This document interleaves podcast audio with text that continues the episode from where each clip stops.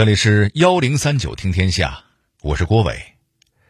话说，在一九四九年的五月，新中国成立前夕，正在上海驻扎的人民解放军遭遇了一件始料不及的危机。司令，不好了，今天又有三十多人病倒了，又是因为发烧吗？对，发烧还有拉肚子。司令，这已经是这个星期第第二十次报告了。对对对，司令，这可怎么办呀？老乡都说弟兄们得的是血吸虫病，可这到底要怎么治啊？哎，打仗我行，可治病我是外行啊。哎，对了，今天有人送了一封信过来，也许他会有办法。血吸虫这三个字对很多年轻人来说听起来特别有年代感，毕竟现在很少有人得这种病了。但是这个病确实是历史悠久、源远流长。那么，从遍地都是到销声匿迹，这其中又发生了多少故事呢？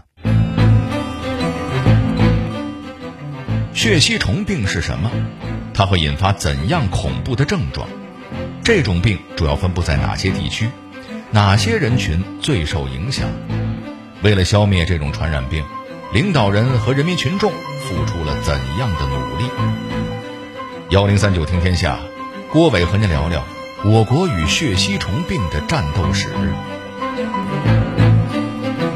血吸虫是一种寄生虫病，也就是说，它得寄生在一个别的什么东西上才能存活。要是找不到宿主，血吸虫早就撒手人寰，没法作恶了。可惜的是，对血吸虫来说，找宿主那叫一个容易。首先。他们选择宿主的范围很广，种类繁多，花样丰富。不管是人还是动物，只要被血吸虫粘上了，那就会变成血吸虫的自助餐盘和繁衍生息的高档住宅。有吃有住，那接下来就是可劲儿的生了。血吸虫会在宿主的体内产卵，虫卵随着粪便排出。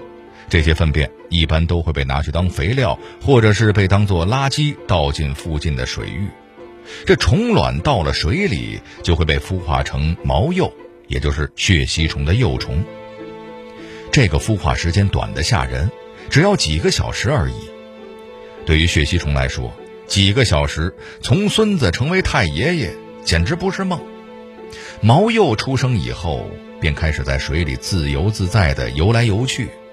他们的第一个任务就是找到一个新的宿主，于是水里随处可见的丁螺就成了毛鼬的最佳宿主。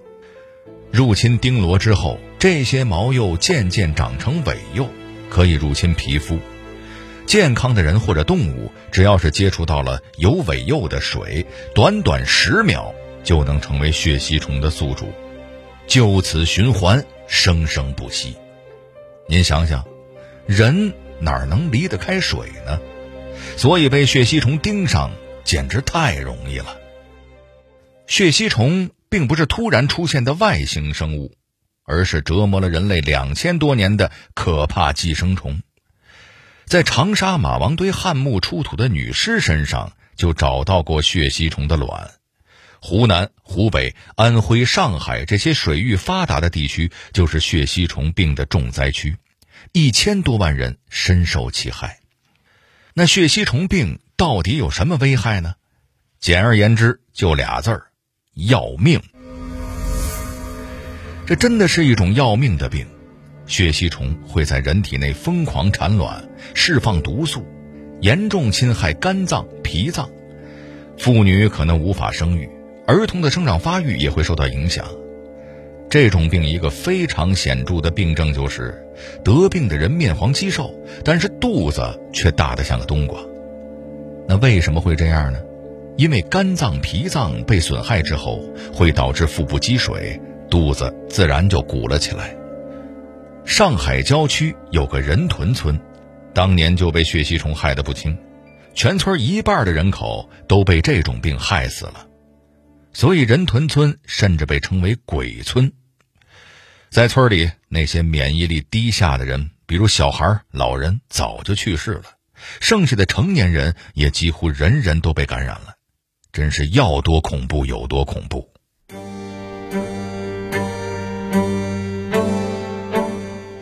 血吸虫会侵害常年生活在水边的老百姓，这不奇怪。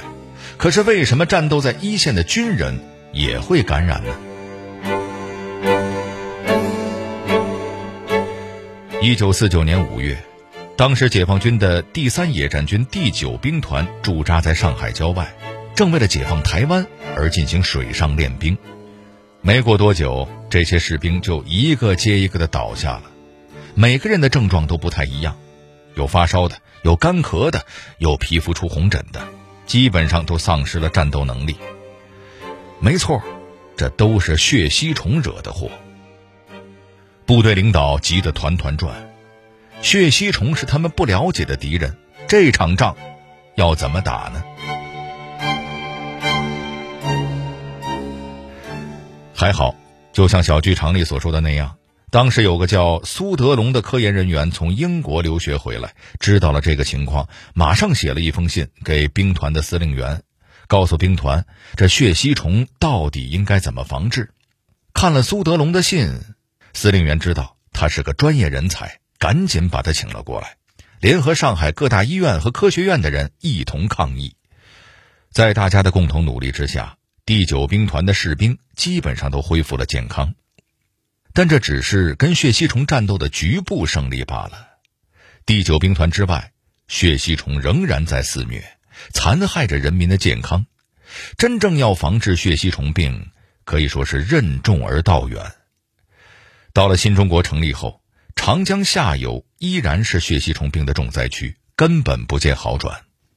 当时正在太湖的沈钧儒了解到这一情况之后，马上写了一封信给毛泽东。收到信后，毛泽东当即决定要好好治一治这个血吸虫病。一九五五年，毛泽东在杭州的时候，对血吸虫病有了更深入的了解，再次强调一定要消灭血吸虫病。中央成立了防治血吸虫病领导小组，苏德龙担任小组顾问。随后，血吸虫流行的地方也成立了自己的防治小组。专业的医务人员开始走访各个血吸虫病严重的地区，对受到影响的群众进行专项诊治。我国对血吸虫的战争就这么全方位的打响了。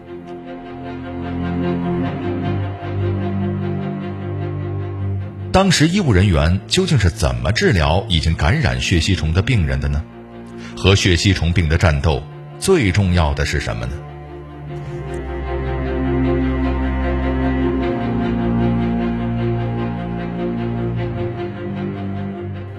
根据院士李兰娟的回忆，当年她高中毕业去农村做赤脚医生的时候，为了确诊村民的血吸虫病，第一件事就是要挨家挨户的收排泄物。为什么呢？咱们之前提过，如果人体内有血吸虫，血吸虫的卵会随着粪便排出体内，那判断一个人是否被感染，自然是要收集这些东西了。接下来的工作就是孵化。看看这个排泄物里头藏着的到底是个啥？如果发现了血吸虫，就要对症下药开始治疗了。不过当时针对血吸虫也没有什么特别好的药，只有一种叫做酒石酸梯甲的。这个药对血吸虫病是有点作用的，但它对人体的副作用更大，甚至会让人心脏骤停。所以吃这种药肯定不是长久之计。于是，在医护人员和专家的共同努力下，治疗方案开始逐渐改善，药的副作用也大大减弱。随着科技进步，针对血吸虫的特效药越来越多，越来越安全，治病的效果和效率也就得到了保障。但对于那些血吸虫病的晚期患者，病情过于严重，光用药是不行的。这时候。就得上外科手术为他们切除脾脏了。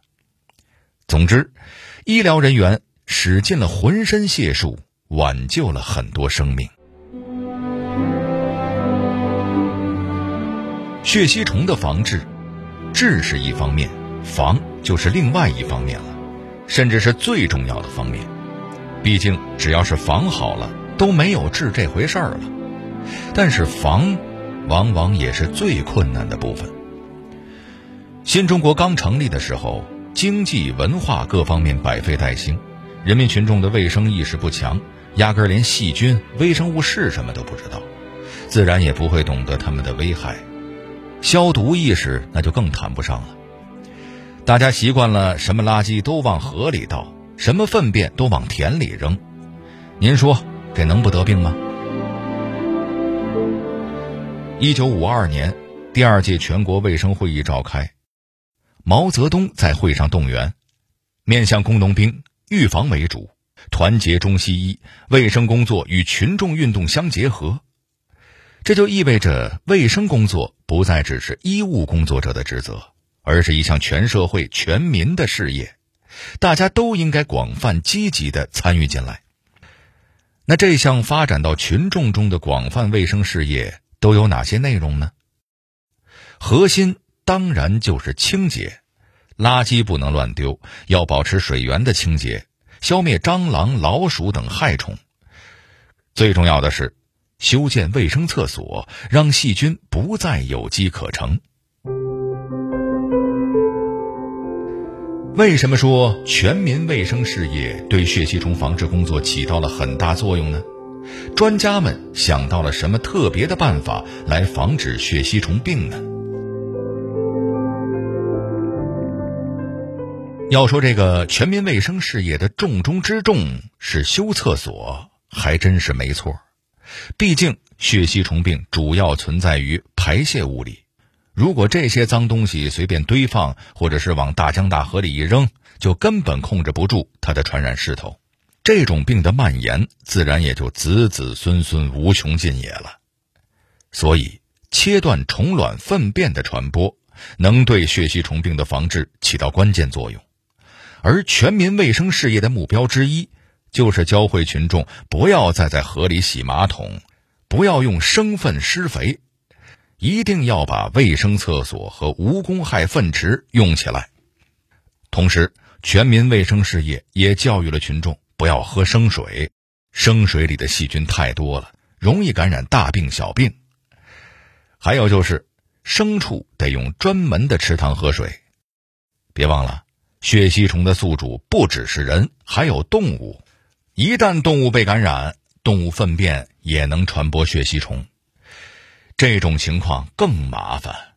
你能让人去卫生厕所，但动物会听你的吗？不会呀。有人可能会问：既然血吸虫病容易在水里传播，那叫人别下水不就得了？是行，但这是不现实的。您说？在长江流域干农活，不管是插秧还是种菜，人民群众能不下水吗？在没有洗衣机、自来水管的年代，人民群众能离得开这些自然水源吗？不能啊！所以专家们就想，那就发明一套专门的防护用具吧，就算在水里活动，也不怕血吸虫。很快。防幼笔、防幼袜套这种防止血吸虫尾幼接触皮肤的用具就被推广到劳动人民中间了。但是你防御的再厉害，敌人还是在那儿，水里依然有成千上万的血吸虫尾幼，一会儿排成人字形，一会儿排成一字形，就等着免费大餐上门呢。那该怎么彻底消灭它们呢？有没有什么特效杀虫剂？我可以负责的告诉您，在当时还真没有。这可怎么办呢？其实还有一条线索，不知道你还记得不记得？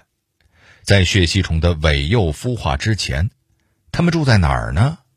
住在丁螺的身上嘛。所以丁螺可以说是血吸虫重要的中间宿主，而且在我国，它还是唯一的中间宿主。作为良心中间商。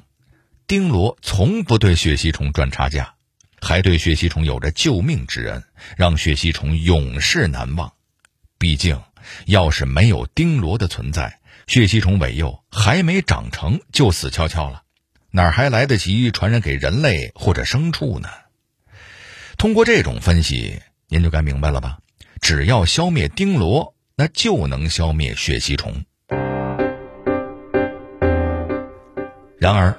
丁螺分布广泛，繁殖能力强，要想消灭丁螺并不简单。那么大家都想出了什么办法呢？消灭丁螺最简单粗暴的办法就是药物灭螺，哪有丁螺就在哪下药。中央指令一下，各地灭螺大军纷纷集结，田里、水里、湖里、洼地，反正能看到丁螺就消灭，不留一个活口。这个办法确实很有效，但是光靠这个办法肯定是不行的，毕竟太耗费人力和时间了。那还有什么别的办法来辅助药物灭螺呢？有啊，各地的血吸虫防治小组发现，只要结合当地自然和地理情况，就能高效、有针对性的灭螺。比如说，在江西余江县，当地水利部门修建了一些水渠，一个令人意想不到的结果出现了：新水渠里没有钉螺，旧水渠里的钉螺也都死掉了。经过调查，原来是因为旧水渠被土填埋，钉螺失去了生长环境，不再繁殖，也就没有新的钉螺去危害新水渠了。看来土埋钉螺是个好办法，而且是个一举多得的办法，因为这相当于是在农田改造、水利建设中顺便就把螺给灭了，这样既扩大了耕地面积，修缮了水利工程，又能消灭血吸虫病。何乐而不为呢？也是因为这样的事情，让医务工作者们意识到，只要改变丁螺滋生的环境，让丁螺没有地方可以生存，就可以实现灭螺。灭螺专家苏德龙也是用这种思路治理了上海朱家角附近的丁螺。当时，苏德龙的团队发现朱家角地区很奇怪，那里主要是女性患有血吸虫病。经过调查团队的走访，揭开了谜底。原来是因为当时妇女总会去码头用河水洗衣服，而码头下面湿润的环境就是丁螺的乐园。那么，只要把丁螺乐园查封，不就行了吗？对于丁螺来说，湿润的环境是天堂，而干燥是他们的地狱。于是。苏德龙团队开始发动群众改造码头和石博岸的生态环境。首先，他们抽干了河水，把看得见的丁螺消灭一波，然后把一块一块的大石头堆在岸边，作为河水的第一道防线。石头连接处用水泥填满，丁螺找不到湿润的地方附着，失去了生长环境，自然就活不久了。一九八五年，上海宣布全面消除了血吸虫病，同时，其他地区对血吸虫的防治也取得了很大进展。随着医学与科学的进步，截止到目前，曾经被血吸虫病残害不清的地区，早就做到了对这种病的可防可控。可以说，众志成城并不是一个冠冕堂皇的宣传口号。因为我国抗击疫情的历史一次次告诉我们，只要劲儿往一处使，一道道防御病魔的坚固城墙就没有建不成的道理。